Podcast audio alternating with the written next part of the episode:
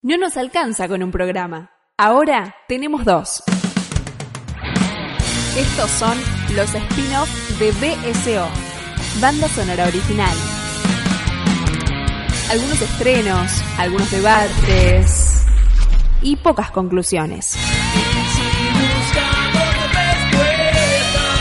Buscanos cada tanto en www.bsoradio.com.ar.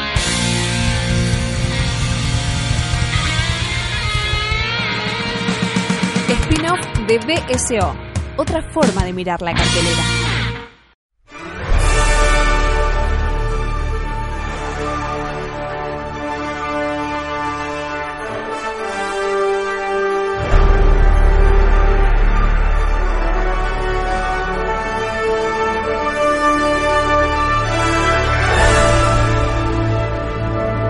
Señoras y señores, bienvenidos a una nueva entrega de Spin-Off, ¿sí? esta ramificación de banda sonora original dedicada a algunos estrenos, esos que decimos, bueno, este puede estar interesante o no tanto, pero que nos motiva para poder eh, charlar. Tenemos una troupe que es cuasi estable, podremos decir, o que va rotando pero poquito, como siempre la señora Belén Saitúa, que ha participado casi de todo, diría yo. De los Acá estoy, al, al pie del cañón. ¿Cómo le firme va? junto al pueblo. Firme Todo bien. como crónica. Como crónica. y tenemos al, al, al varón de BCO, al hombre acá de armas tomar, a Fabio Damián Villalba. ¿Cómo anda? Bien. Ah, está bien, dijiste mucho. ¿De qué vamos a charlar, Villalba? De Shazam. ¡Shazam! Estaba- eh, Sí. Ella estaba esperando para decir Shazam, Shazam. Bueno, eh, muchachada, vimos recientemente la nueva, el nuevo estreno de mm, DC Comics de Warner, eh, esperando decepcionarnos seguramente por lo que veníamos viendo, digamos, ¿no? Eh, producciones bastante complicadas. Eh, a veces que decepcionaban ya ni siquiera desde lo visual, sino desde lo que querían contar. Desde todo. Grata sorpresa, por lo menos para mí, eh, Shazam, que encuentra una vertiente humorística dentro de toda esta cosa medio este, solemne que viene teniendo DC y que a la vez de solemne es triste, digamos, ¿no? Este, porque es muy, muy pobre argumentalmente y a nivel de sentido y demás. Señora Belén, si quiere usted arranque con las primeras percepciones que usted tuvo de, de la película de eh, Shazam. Yo fui al cine más... Yo fui al cine sin saber bien qué esperar, porque había escuchado de gente que, él, que le había gustado mucho, sorprendentemente, y ya el tráiler pintaba algo diferente, ¿no? Había como un, tono de humor que no se venía manejando, pero más que de humor, que, que el humor en sí no tiene por qué funcionar, sino de, de diversión, ¿no? Se, se, se notaba los personajes parados de otro lado. Y la verdad que me sorprendí gratamente, no pude, no, no dejé de sonreír durante toda la película cuando la fui a ver al cine. La verdad, Villalba. Sí, a mí me pasó lo mismo. Yo iba esperando casi un mamarracho como Aquaman, pero que sabía menos porque los trailers por lo menos duraban menos y contaban menos. Y sin embargo, de golpe uno se encuentra con una película que tiene una organicidad muy distinta a todas las otras películas de DC, donde todos los elementos funcionan de una mejor manera y donde no está esta cosa de sumatoria de elementos porque sí, sino que, bueno, dispone un, un par de elementos y los va haciendo crecer a lo largo de la película, lo cual es mucho más saludable. Sí, yo después de verla eh, caminando por las calles del Abasto, como diría Luca Prodan, ¿La viste caminando? Sí, en un celular. Yo acostumbro a ver películas truchas en el celular. No, cuando este mientras camina, escuchándolo sin auriculares, todo, Totalmente, todo no, ese sí, tipo de, de molestando a la gente. claro. molestando a la gente, obvio. Este, mm, volviendo para el Parque de los Patricios y eh, hacía conexión con un par de películas que me parecían agradables o que por lo menos apuntaban a de, de distinta vertiente, digamos, ¿no? Pero que apuntaban este, a, a estar bien acomodadas, sólidas. Eh, y una era Deadpool por el humor, digamos, y por el otro lado Super 8, digamos, por el tema de los niños, y sobre todo porque me parece que hay algo vital en la película, que es que, por suerte, gracias a Dios, mm, como la película arranca en el setenta y pico, uno dice otra de la nostalgia que nunca vivimos, y en realidad no, no sucede.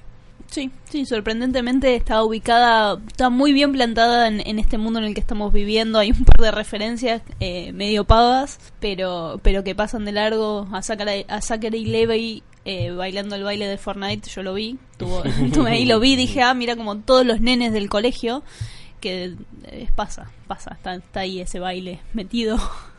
Pero es más orgánico. Es eh, orgánico, sí, sí, sí, sí. No hay ningún momento en que la película empiece a señalarnos como hace Stranger Things con los pósters de The Clash. Este, Me- hay, hay música, está la música de Rocky, eh, porque es en Filadelfia. Porque es en historia, Filadelfia, hay- lo, lo cual es interesante porque es una ciudad obrera, me parece que hay mucho para mí para charlar. Pero en principio eh, me parece que no abusa de este recurso que se viene dando, digo, muy seguido, en, en películas sobre todo de jovencitos.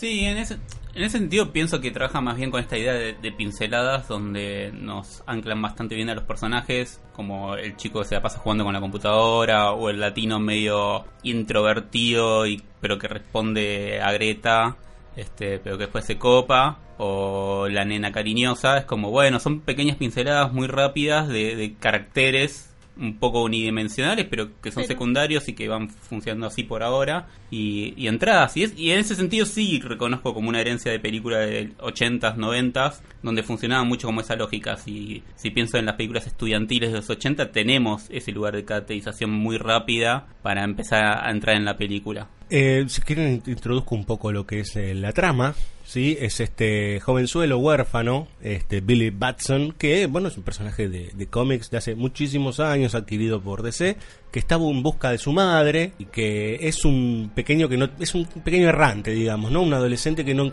no se puede quedar en ningún lado porque tiene que encontrar a su madre, tiene un amuleto que es el que quiere devolverle a su madre, que es una brújula y va a ser muy importante a nivel simbólico, sobre todo la esfera va a ser a nivel simbólico algo muy recurrente en la película, eh, y casi por accidente podríamos decir, porque en el medio de todo esto hay un problema místico, podríamos de- eh, decir, eh, el bien y el mal están definiendo por penal, entonces el bien lo elige para ser este Shazam, que es el campeón, digamos, ¿no? El campeón es una lógica muy típica de, de- de lo mítico, digamos, ¿no? Esto del Sí, representante. Aparte, eh, basado en que cada una de las letras de Shazam eh, es referencia a alguno a un titán, algún Hércules, eh. Zeus, sí, sí, Mercurio, bueno, sí, sí, claramente.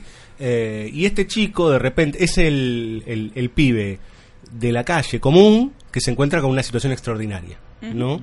Me parece que la película adopta de una manera muy natural, tal vez un poco arbitraria, eh, esta idea de, bueno, ahora me encuentro con esto, ¿qué carajo hago? Digamos, ¿no? Yo como humano, no sé, por ejemplo, mañana eh, yo tengo visión de rayos X y no es que voy a salir a hacer el bien, digo, bueno, ahora con esto voy a arreglar el mundo. Seguramente sea un quilombo para mí. Más ¿No? en la figura del adolescente que no tiene nada claro, que tiene las cosas menos claras que nosotros como adultos y que está entendiendo, empezando a entender el mundo y empezando a, a ver los grises eh, y, y definiendo dónde se va a plantar. Sí, en ese sentido, por ahí lo que tenemos más cercano es eh, Spider-Man como superhéroe ya asentado cinematográficamente, que vimos como tres orígenes. Este. Pero vos te referís a Homecoming. Sí, bueno, To- Toby en Spider-Man de Raimi también era un adolescente, aunque tuviese 10 años más que su personaje. Aunque, pero... aunque no lo pareciera a simple vista. Eh, me parece que esa situación extraordinaria es algo que eh, va mm, de alguna manera configurando la película y la pone en un lugar muy actual, digamos, ¿no? Y que me parece que es algo lindo para, para, para debatir, que es algo que muchas veces no, no sucede en las películas, por lo menos las actuales de superhéroes, que es cuando vos de repente te encontrás con semejante responsabilidad, ¿no? Eh, Spider-Man es el más claro porque está la frase del tío Ben que viene ya de antes, digamos, ¿no?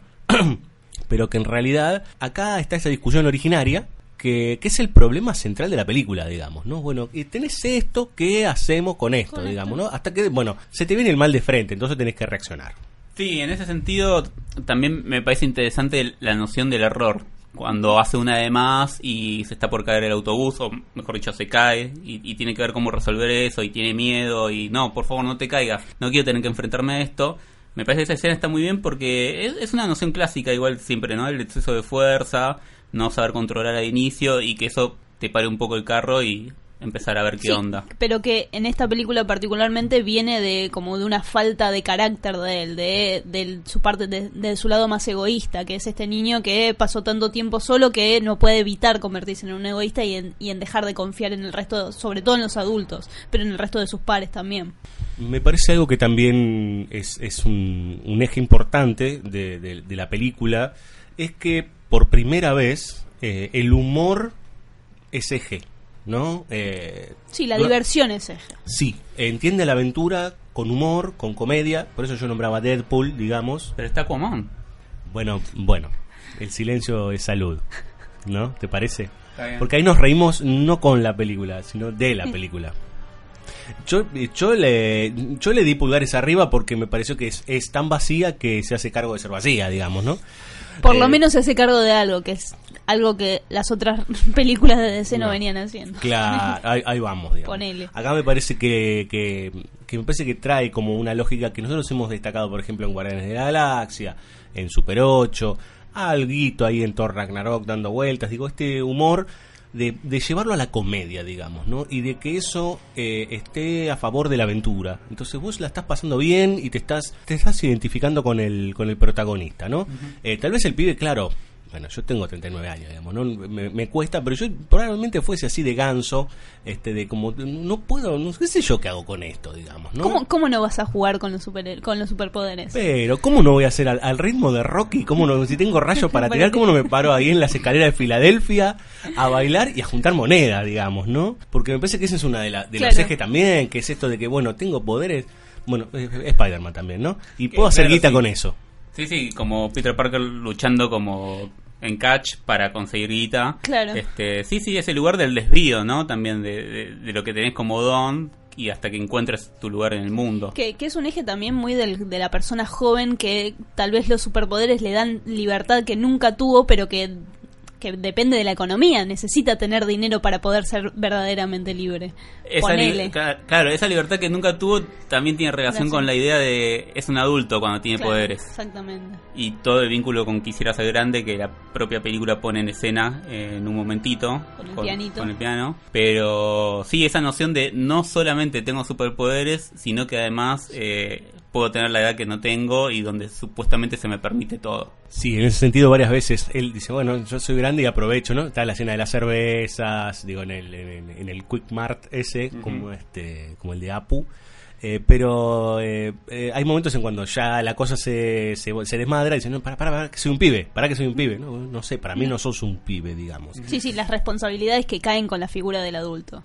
Exactamente, digamos. Y me parece que también, en ese sentido, la película, aprovechándose de tener un niño que se convierte en adulto o que aparenta, me- aparenta ser un adulto, también hay toda una cuestión de aparentar en la película Sí, que claro. es muy fuerte. Me parece que eso es lo que va configurando a través de toda la estructura esta idea de eh, hacerse grande, ¿no? Y de tomar responsabilidades, porque uno cuando crece eh, va teniendo otras responsabilidades, sobre todo con su sociedad, este, con los que lo rodean, con su familia, que es otro concepto que seguramente charlaremos un poquito Hay, más adelante. hay un gag recurrente durante toda la película que me- a mí me pareció muy divertido, que es el que un señor disfrazado de Papá Noel es el que responde a todas Sí. las cosas que van pasando desde un lado súper infantil, porque no puede parar de gritar y de llorar y demás, y que, que es como un, un poco la contracara de, de, de él. Aparte que el Papá Noel de Coca-Cola. Sí, Grite a cámara, esté desesperado, sea un maldito cobarde, está buenísimo. Está buenísimo. ¿no? Eh, En ese sentido, y la voy a faretear un poco, hay toda una idea de lo norteamericano también en la película, que sea en Filadelfia no es inocente, está la campana de la libertad en Filadelfia, si mal no recuerdo, y se filmó la de independencia de ahí. Este, por un punto también Rocky sucede en Filadelfia por algo, pero... Polo obrero, pueblo. Claro, pero además sucede en Navidad y, y pone en juego la, idea, la imagen de Papá Noel que sabemos que está creada por Coca-Cola, o sea, por lo menos la imagen actual de Papá Noel. Gracias, Guillermo. De nada, este, no sé, me agradecen porque no sé. Este, Recién dije lo de, lo de Coca-Cola y yo dije, bueno, ahora te voy a decir que no. Y no, en realidad estás diciendo que sí. ah, sí, claro, sí, sí, la imagen esa del gordo rojo y blanco está creada por Coca-Cola. No, Eh, no, que la o sea, bardea, que la bardea la película. Ah, sí, sí, la bardea, sí, claro. Bueno, por lo menos yo entiendo que la bardea, porque al mismo tiempo está poniendo en contraposición a otro chabón vestido de rojo y blanco, pero que se hace cargo de una tradición heroica o sacrificial, qué sé yo. Sí, totalmente. Aparte tiene los nombres de los grandes héroes míticos, digamos, Sí. ¿no? Pero em, para que ese jovencito, ese niño Billy Batson crezca, del otro lado hay un personaje. Como todo lado luminoso hay un lado ominoso, un lado malo, digamos. Eh, ¿Cómo se llama ese muchacho? Em, El actor se llama Mark Strong. Claro, sí. Y no. es, es Sivana, es. Que yo lo conocía como un gusanito. eh, en la época de los super amigos, este, al doctor Sivana, si no recuerdo mal. Ah, mire usted, Eh. el de- Aparece un gusanito después. claro, sí, alerta spoiler. Claro. Claro. Bueno, Ponele. después aparece eh, ese gusanito que es, o sea, hasta donde yo recuerdo era el doctor Sivana. Está bien, chicos, no, no, me, me miran como diciendo ese este, este hombre grande. Para Pero mí sí, siempre Sivana fue un chabón claro con un ojo mocho, no o con un ojo de vidrio, no no tenía No idea más. que fuera un gusanito. Yo voy a contar algo, o sea, Nadie me u- quiere, ustedes por ahí saben más. Mi única experiencia con Capitán Marvel en las historietas es lo poco que aparece en Kingdom Come y lo poco que aparece en la JLA de Morrison. Claro. Después nunca lo leí. No, yo leí hace poquito uno de los cómics que dibujó y escribió Jeff Mead, que es un- el, el tipo que hizo Bone, que es muy divertido y que también tiene esta cosa de, de una mirada un poco más... eh, nada, sobre la diversión y sobre la aventura de este personaje y aprovecha al máximo lo que significa ser niño. Bueno, Sivana, el que eso no es gusano. Eh, cuenten ustedes un poco de qué, qué- de qué va este señor, que en realidad es eh, aquello que va a terminar determinando que el amigo este, Billy Batson se consolide como, como personaje, digamos, ¿no? que se consolide como Shazam. Yo debo confesar que entré cinco minutos más tarde al cine y el, el inicio me lo perdí, que No. es donde... Sí, lo siento. ¿Vieron cómo Brandari se durmió la otra vez? Bueno, te, caí. Te perdonamos por eso, te Gracias, perdonamos, te gracias. perdonamos. Básicamente por la ruta Se, se- de noche. se muestra el, el- el origen del villano. Calculo Sí, que venía la- por ahí, ¿no? La falla originaria, este, está Sivana niño en el auto con el padre y el hermano, tienen como una ascendencia india, algo así, no, no entendí muy bien de dónde y tampoco terminé ¿Qué? de pensar que ¿Por lo- qué? claro, Claro. de qué la juega ese tipo de ascendencia, pero Sivana es transportado a la Roca de la Eternidad, que es donde está el mago Yazan original y que es como la guarida o el lugar de- que concentra el poder, vamos a decir El poder de la magia. el poder de la magia. Y Sivana tiene la oportunidad de ser el campeón, el nuevo campeón. ¿Por qué? Porque sucede que tenemos a los siete pecados capitales, que es algo de lo que igual podemos hablar en- dentro de tres minutos. los siete pecados capitales están por liberarse, tienen Son como ahí malos y prisioneros. van a hacer sí. cosas malas en la Tierra. Exactamente. Entonces, y el mago Yazan ya está medio viejito y se le complica seguir peleando y necesita buscar un sucesor. Y el sucesor sí tiene que ser como digno de corazón, ese tipo Sí, de... puro de corazón. puro de corazón. Ese tipo de... de expresiones de, de valor y de- nobleza. de- del, del tipo de fantasía que ya está eh, anticuada, por decirlo de alguna manera. Perdón, digo, pero eh, está interesante que lo hayan mencionado eso, porque es algo que se dice muchas veces en la película y que, y que uno no lo vea como una pavada, eh, habla bien de la película, porque en realidad te lleva desde el tono o de cómo se va desarrollando el relato, de tal manera que no digas, mira, este no, no es no es ¿Cómo eh, puede Ben- ser que sea tan now? No es Ben Affleck, vamos a buscar al puro de corazón, no, no es, digo, va por otro lado donde puede suceder, digamos, ¿no? Con la ternura de los niños y los digo, hay como y la comedia misma te da como ese plus para sostener algo que digo, hoy es muy fácil que el público se te ría cuando digas el puro de corazón. Sí, que es, que es algo que tiene que ver un poco con la lógica del niño, de decirle a un niño que es malo y, y el, y, el, y el peso que le cargas a un niño cuando le decís que es malo, ¿no? Que a nosotros es algo que no, que no está dentro de nuestra lógica de adultos, pero a los niños les pasa, les pesa esas palabras. Sí, claro. Sí, y a mí también me parece que no cae en, en esa cosa candorosa y, que te puede parecer naif porque está anclado en que sucede en 2019 y que los niños son como son en 2019 o por lo menos una representación de los niños. Pero bueno, Sivana entonces está ahí en la Roca de Eternidad y tiene la disyuntiva de che, soy el nuevo campeón, campeón Yazan o agarro la bola mala. La bola mala es una bola que, que le habla y tiene poderes y que va a despertar los siete capita- pecados capitales No es la, no es la bola inglés. no, no, no. Y que además tiene referencia a la esfera de la bola 8, el juguetito ese que todos conocemos por Friends, por lo menos. Yo lo conocí así, que le haces preguntas y te responde. Este, y el boludo va y tipo prefiere la bola. Este, bueno, está bien, bola. pobre. Viene con una crianza un poco turbia, es maltratado por sus padres y por su hermano.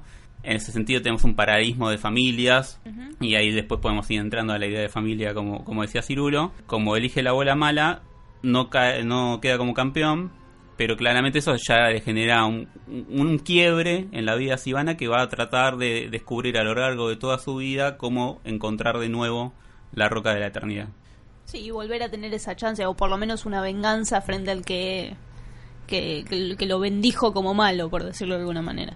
Hay un momento re lindo que es cuando, va, re lindo no, dentro de la oscuridad de los momentos del, del villano, que es cuando él finalmente acepta la, la bola, ya adulto, logra encontrar la roca de la eternidad de vuelta, acepta la bola y se le mete en los ojos y hay un plano en donde vuelan los anteojos y le, y le ves perder los anteojos que era el, como el único, el último reminiscen, la última reminiscencia de su infancia, que eran los mismos anteojitos que él tenía cuando era chiquitito. Probablemente el último filtro que tenía Frente antes al- de desbordarse. digamos. Exactamente. Está, está muy bien eso. Lo que tiene que me parece que es criticable, y esto podemos abrirlo ahora a, a debate, es esta idea de que el malo es tan malo, pero tan malo, tan malo, que es eh, muy difícil encontrarle demasiados matices, excepto todo este origen que es muy similar al de Billy Batson, sabiendo que a uno le tocó la tierra de las tinieblas y al otro, bueno, más o menos. Digo, aparte está impuesta, es muy evidente, ¿no? Eh, el accidente del inicio, que puede ser, le decía yo a Villalba, a los chicos, a los dos, fuera del aire, que podía ser tranquilamente un cuentito de cuentos asombrosos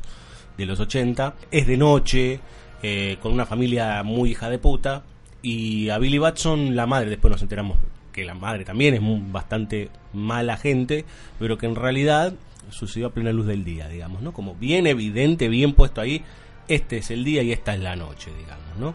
Pero me parece que por ahí el lado criticable y lo que podemos empezar a desgranar un poco es la aparición de Sivana como malo este, de cartón, si, si se puede decir una palabra, y de lo que lo conforma, que son esos siete pecados capitales que, a ver, con, sabiendo el peso que tienen los pecados capitales, digamos, ¿no? Eh, como entidad, como alegoría, como vos lo, lo, lo- lo vayas a encarar, digamos, ¿no? Acá están puestos, digamos, ¿no? Como figuras, pero en realidad son monstruos deformes, que es el- el- la mejor construcción de CGI de DC de los últimos Que- 50 años. Sí, que de todas maneras igual es son indistinguibles a primera vista cuál es cada, cada Sí, pecado, aunque se ven bien, tipo la textura y demás, es funcionan, es- digamos. Exactamente. Sí, sí, eh, pero me parece que podríamos entrar en, bueno, está muy bien la película, pero me parece que ahí hay algo débil que tiene que ver con que, bueno, vos planteaste esto, digamos, esto no es menor, no es que es este Ares de, de Wonder Woman que lo, lo corriste un poco y era una silueta de cartón de Gaby Sabatini de los 80, digamos, no, no tiene volumen.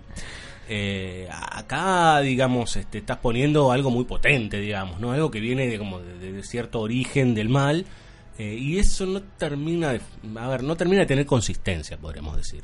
Es que está bien, uno puede entender que es algo heredado de las historietas y todo lo que quieras. El problema es cuando uno va y hace su propia obra con eso, como hay que... Sí, podrías haber elegido cualquier otro Claro, villano. claro, tenés que ser una aduana y vos decidís qué, qué pasa y qué no pasa. Entonces, en ese sentido, si eran siete monstruos que se llamaban Jaimito, Pepito y etcétera, Eh, este, Son y- ocho los monos.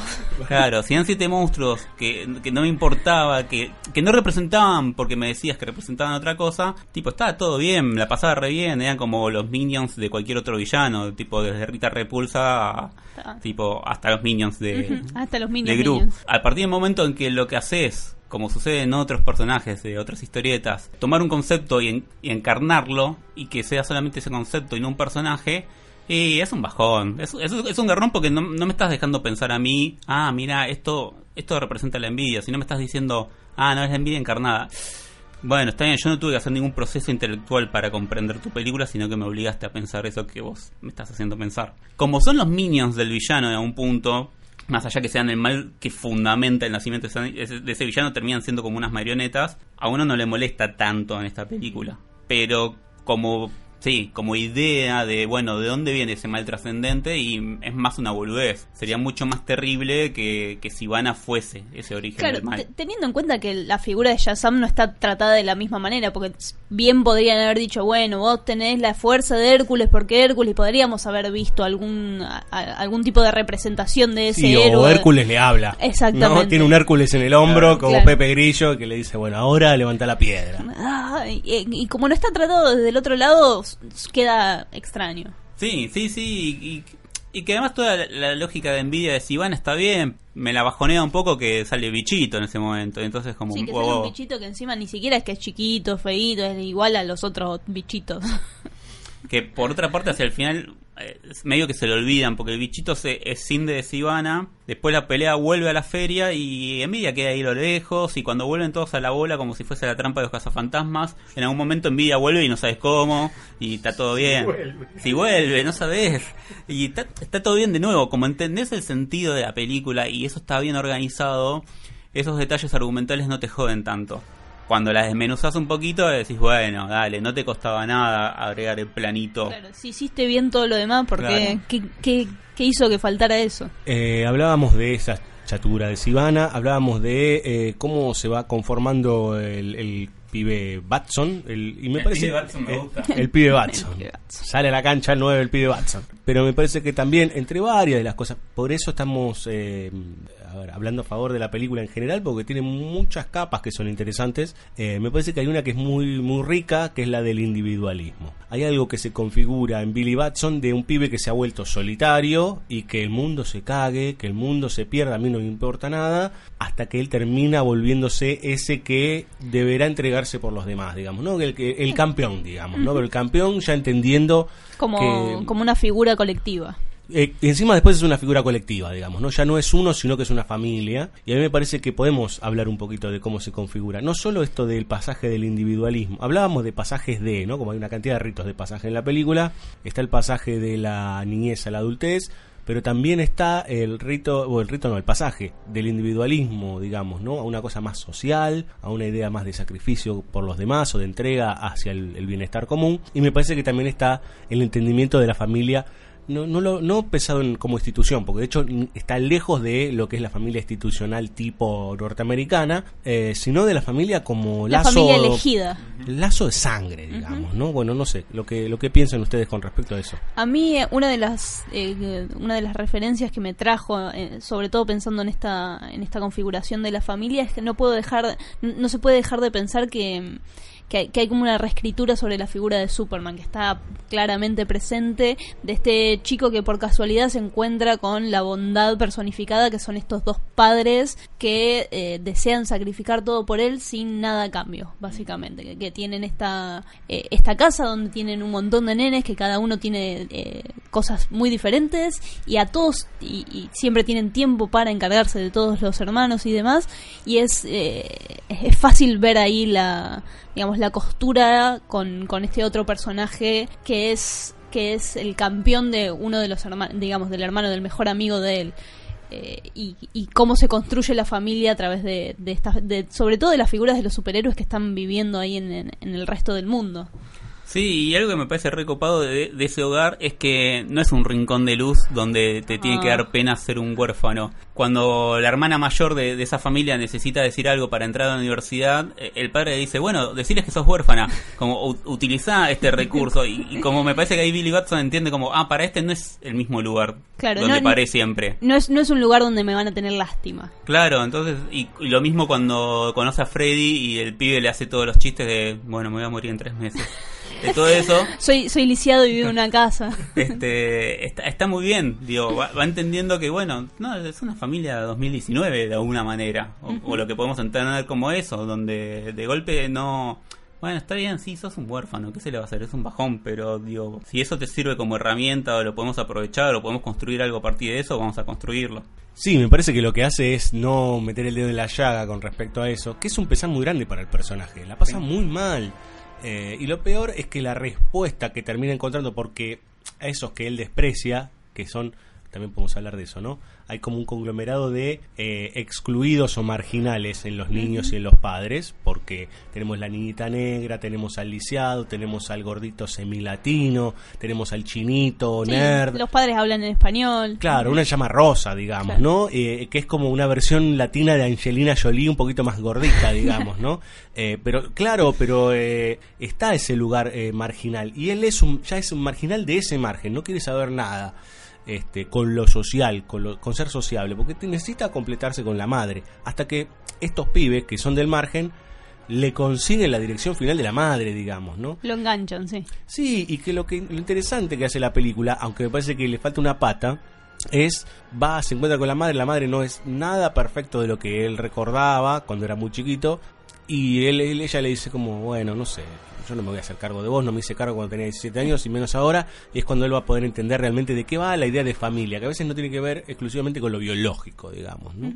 Eh, y me parece que hay algo ahí que pero le falta una patita para mí un poquito más de densidad con la madre. Esto es algo que es- Es una escena muy cortita, digamos, con de la manera en que construyen la figura de la madre en el fuera de campo durante toda la primera parte de la película, llega a este final donde, bueno, medio se va, medio lo queda mirando en el pasillo, que se siente un poco, bueno, ¿a dónde? ¿Qué más? Sí, que ¿No? Pareciera que.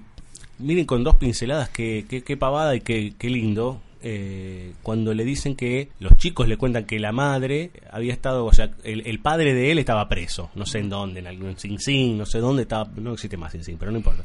En algún lugar estaba preso y estaba como por 10 años preso. Y ahora se escucha con una voz, una voz a lo lejos en ese departamento, o en realidad en esa habitación, parece, este, como se le dice a estos lugares, este, un conventillo o algo por el estilo, un poco más moderno para lo- los yankees, un tipo que parece medio abusivo con ella, digamos, ¿no? Como que hay algo también en esa mujer, sabiendo cero datos, pero como que eso se va repitiendo, digamos, ¿no? Como un ciclo de hombres que la, la están lastimando y que ella parece no poder salir de ese tipo de...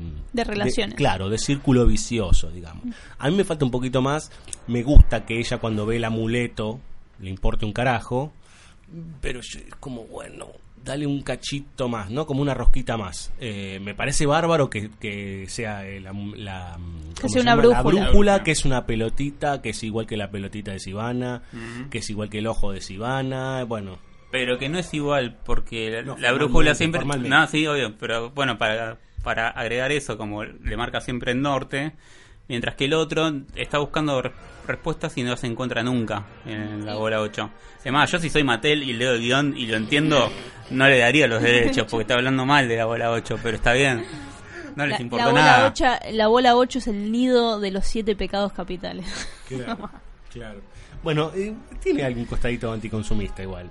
No estaba mal. Chiquito. Sí, Este no. es Papá Noel, qué sé yo. Bueno, Le pero... revolean con el juguete de Batman. Ay, Pero Batman. claro, Eso eh, es muy bueno. no, sí.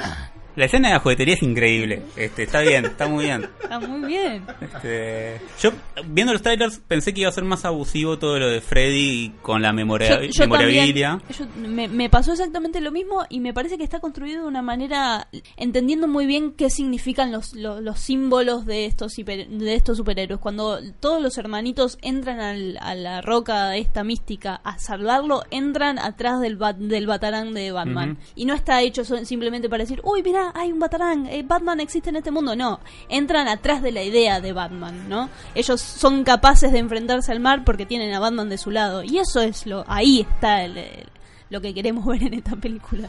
Sí, tanto Batman como Superman, Como digamos. Ahí estamos en un mundo donde los superhéroes ya están, pero no vamos a estar todo el tiempo haciendo referencia de referencia de referencia. Hay un lugar eh, al que llegar, tal vez. Me parece que es el lugar de referencia. Bueno, en el universo de DC es un poco más difícil, pero es el lugar de referencia que puede llegar a tener más adelante Billy Batson, digamos, ¿no? Para sostenerse como héroe, de alguna manera. Sí, además me gusta mucho que Freddy eh, entienda tanto el valor simbólico de los objetos como el valor económico, comercial. La bala. Me, me parece que eso está re bien. Es como, bueno, sí, el chabón sabe que tiene un valor, pero también sabe que tiene un precio y tiene un costo. Este y, y ese lugar de no inocencia me, me parece que lo pone en un mejor lugar a la película. Sí. Como, bueno, se trata de hacer cargo de, de la mayoría de las cosas que pone en escena. Sí, no son niñitos angelicales que de, de que nada en- entienden del mundo, digamos. Bueno, po- podemos agregar eh, que de alguna manera el origen del héroe o la falla o la pérdida que tiene que es abandonado por la madre sucede en esta feria de juegos que es la misma feria que vamos a tener después hacia el final. Podemos pensar la feria de juegos como lugar donde se Sí. celebra la prueba iniciática, esto del laberinto del terror o tener que disparar de blanco, etcétera, distintas pruebas donde uno tiene que rendirse y probarse a sí mismo de golpe y sin subrayarlo son el lugar donde nace y donde se va a consolidar como héroe. Un guiñito también a Big, que es el lugar en donde en, en Big, en ¿cómo es que se llama en castellano? Quisiera ser Quisiera grande. ser grande, que es donde él también logra eh, construirse como Ahí hay adulto. algo muy lindo porque mm, cuando suena el pianito y lo ves, inmediatamente el, que se escucha brum, y- inmediatamente pasa a Sivana y hace mm, como está hasta acá, tengo hasta ahí, digamos, ¿no? No es, como decíamos antes, el póster y la música de The Clash, por dar un ejemplo, en, eh, en Stranger Things. Está eso y hay un plano idéntico a de de Terminator, Terminator eh, 2 puntualmente, que cuando él sale volando por la vidriera y queda en el piso con todos los vidrios, es idéntico, es un jueguito formal. Me parece que por suerte lo que hace la película es, bueno, sí, estamos con esos juegos, pero Construye algo sobre eso, ¿no? eh, pero sí, pero se entiende dentro de ese mundo, se entiende en un mundo donde está Batman, donde está Superman, donde hay una referencia clara a quisiera ser grande, porque es un pibe en un cuerpo de grande. Terminator, por la idea de lo artificial, si querés, eh, podemos hablar mucho más acerca de eso, del ojo de Sivana, si querés. Y el shopping, o la idea de lo comercial. Claro, también este, jugando con el con el, el personaje al principio de Terminator 2, pero en realidad está contenido, digamos. Me parece que la película, si tiene algo a favor, es que está todo dentro de ese universo, ¿no? Este, Sí, no eh, empalaga, está es lo justo y necesario. No, eh, eso sí es una catarata de humor imparable. El, el momento trágico eh, es, es mucho más difícil de, de- de- de ver, de avisorar, porque está todo como tratando de, vamos, vamos a corrernos de acá, vamos a corrernos de acá, vamos a corrernos de acá. De hecho, cuando él se enfurece, digamos, ¿no? Cuando él toma la, la decisión de encararlo así, Ivana, tampoco está puesto como un lugar de, bueno, ahora, no sé, le empiezan a brillar los ojos con este, rayos y de repente sí. se convierte en un tipo serio. Zachary Levy, que me parece que está muy bien elegido también, porque tiene mucho humor, se pone serio, digamos, pero no no no se va al lugar de eh, Man of Steel, digamos, Sí, sí. ¿no? Entonces me parece que eso ya de por sí la película la, la, la pone... el ¿no? nombre de tu madre. Bueno, ese, eso también es muy lindo. Él tiene un nombre que se llama Shazam, pero no lo, o sea, si él quiere seguir peleando o quiere seguir o presentarse, no puede. Sí, porque revela su identidad. A través de la palabra porque- revela su identidad. O porque pierde los poderes, digamos, ¿no? Este, y me parece la escena muy muy piola en ese sentido, es cuando Sivana le sumerge la cabeza en el hielo, digamos, ¿no? No puede pronunciar, se ahoga, se ahoga, se ahoga, se Yo ahoga. ahí tengo un problema con que está todo en cámara lenta y dije, dice Shazam, Mm, todo medio en cámara ah. lenta y es como no, que lo mire desafiante y que le diga Shazam en la cara, Claro. vamos, che. Claro, claro, claro. Sí, ahí está cuando lo mira, está como en, en cámara lenta, ¿no? Sí, Que sí. con- con- Tiene con- un par de escenas en cámara lenta que son ahí una de las cositas que me, que me rompieron un poco lo- las bolas ah, sobre el final de la película, pero sí, es, es el jugar con la palabra y con, y con el... Él tiene que ser capaz de, de decirla y, de, y de, de pronunciarse a sí mismo en la realidad, por decirlo de alguna Sí, manera. y que ya se resignifica ese, ese nombre, digamos, ¿no? Porque antes Shazam era para tirar rayos en las escaleras de Filadelfia, para sacarse selfies, para cargar celulares. Eso es buenísimo. Sí, sí, sí. sí. El chiste cargado. de cargar celulares y al tipo que le explota el celular, es o sea, está toda esta idea del desmadre de... A ustedes les debe haber pasado cuando uno era chico y dice, ¿cuándo seré grande? Para poder hacer las cosas que hacen después cuando te das cuenta que son más las responsabilidades que otra cosa pero eh, es, es el, el pasarse digamos no el excederse cuando te das cuenta que tenés todo ese ese poder a tu disposición digamos ¿no? me parece que en ese sentido la película con sus fallitas digamos no pero digo me parece que, que, que está muy consistente en ese sentido eh, ¿Tenemos algo más para decir? O... No sé si quieren hablar de la familia Marvel en sí. Yo no tengo mucho más para decir. No. Ah, claro, estaba la familia Marvel dando vueltas. Sí. Alerta spoiler. Alerta spoiler. No, y el plano del final. El último Bueno, plano es una. Po- Podemos hablar de eso. un. Bueno, podemos Dale, hablar un poquito de ese plano porque me parece que es, es, es mágico. Es- Qué hermoso. Hablábamos de las referencias durante toda la película, de la conexión con personajes como Superman o Batman, pero en tanto valores, digamos, ¿no? Está el- la bala, que este, puede tener el, el- el uso este, simbólico y el uso comercial. Está el batarán, que va a servir para que los chicos zafen esta familia Marvel en un momento en manos de él. Pero al final tenemos una figura que es increíble. Digo, este, de repente hay un guiñito muy Deadpool, digo, muy de, de ese humor así, de, de dónde salió este, que es, es bárbaro. Pongo en contexto. Entre todas las cuestiones y muy de escuela norteamericana está esta de, bueno, mañana a las 12 te espero, gallina. El, el personaje que es el, el- el- el chico lisiado, yo no sé el nombre. Freddy. Freddy. Es un actorazo ese pibe. Sí. Sí.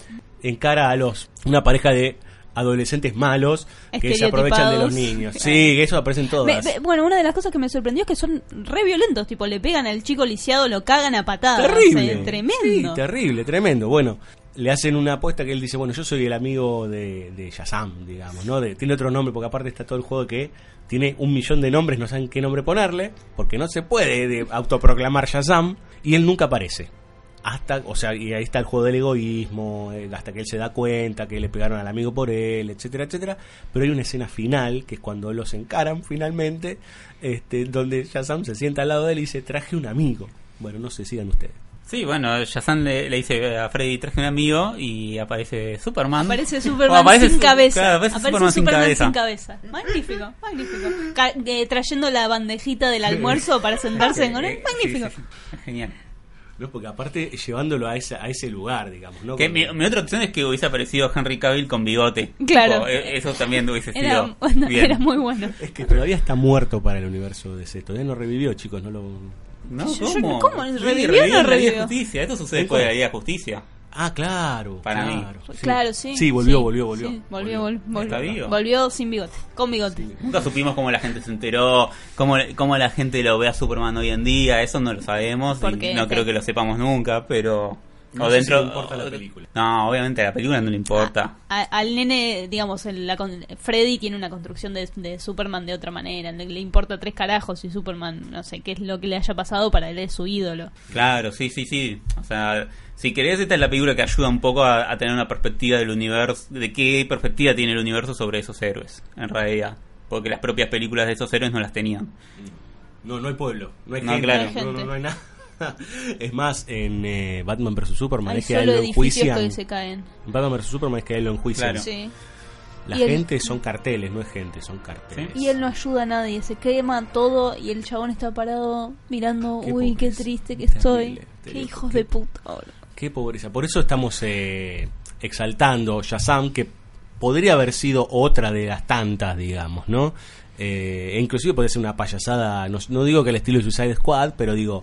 eh, Podría haber Puede sido ser una, peli- una película falli- fallida y en realidad nos encontramos con una película que funciona bien. Eh, y de hecho tiene un tema final que está buenísimo, pero en general hasta todo todo está bastante bien ordenado. eh, y, y por ahí, ¿quién les dice? Es el puntapié para que las cosas se empiecen a ordenar y encontremos algo un poquito más acorde a una persona que se sienta a esperar algo de una película en un cine, digamos, ¿no? Sí, ojalá, ojalá. Señores, ¿nos vamos? Nos vamos. Nos vamos. Bueno, nos Nos retiramos vamos con esperanza.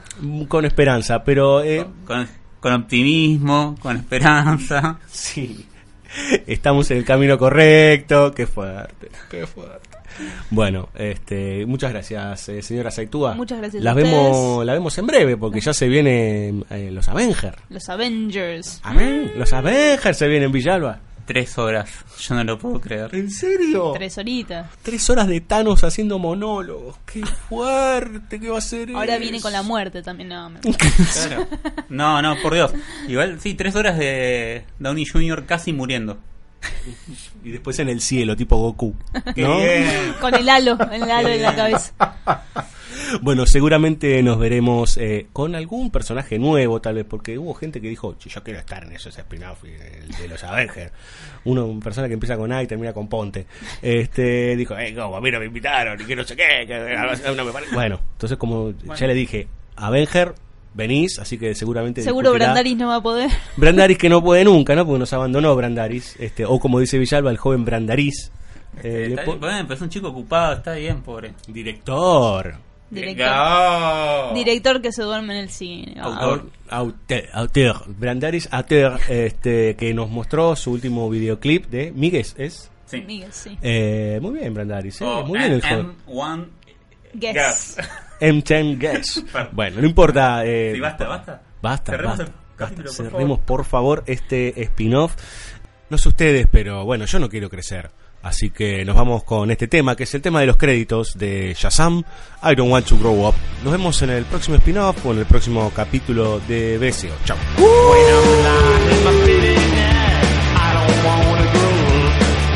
Nothing ever seems to turn out right,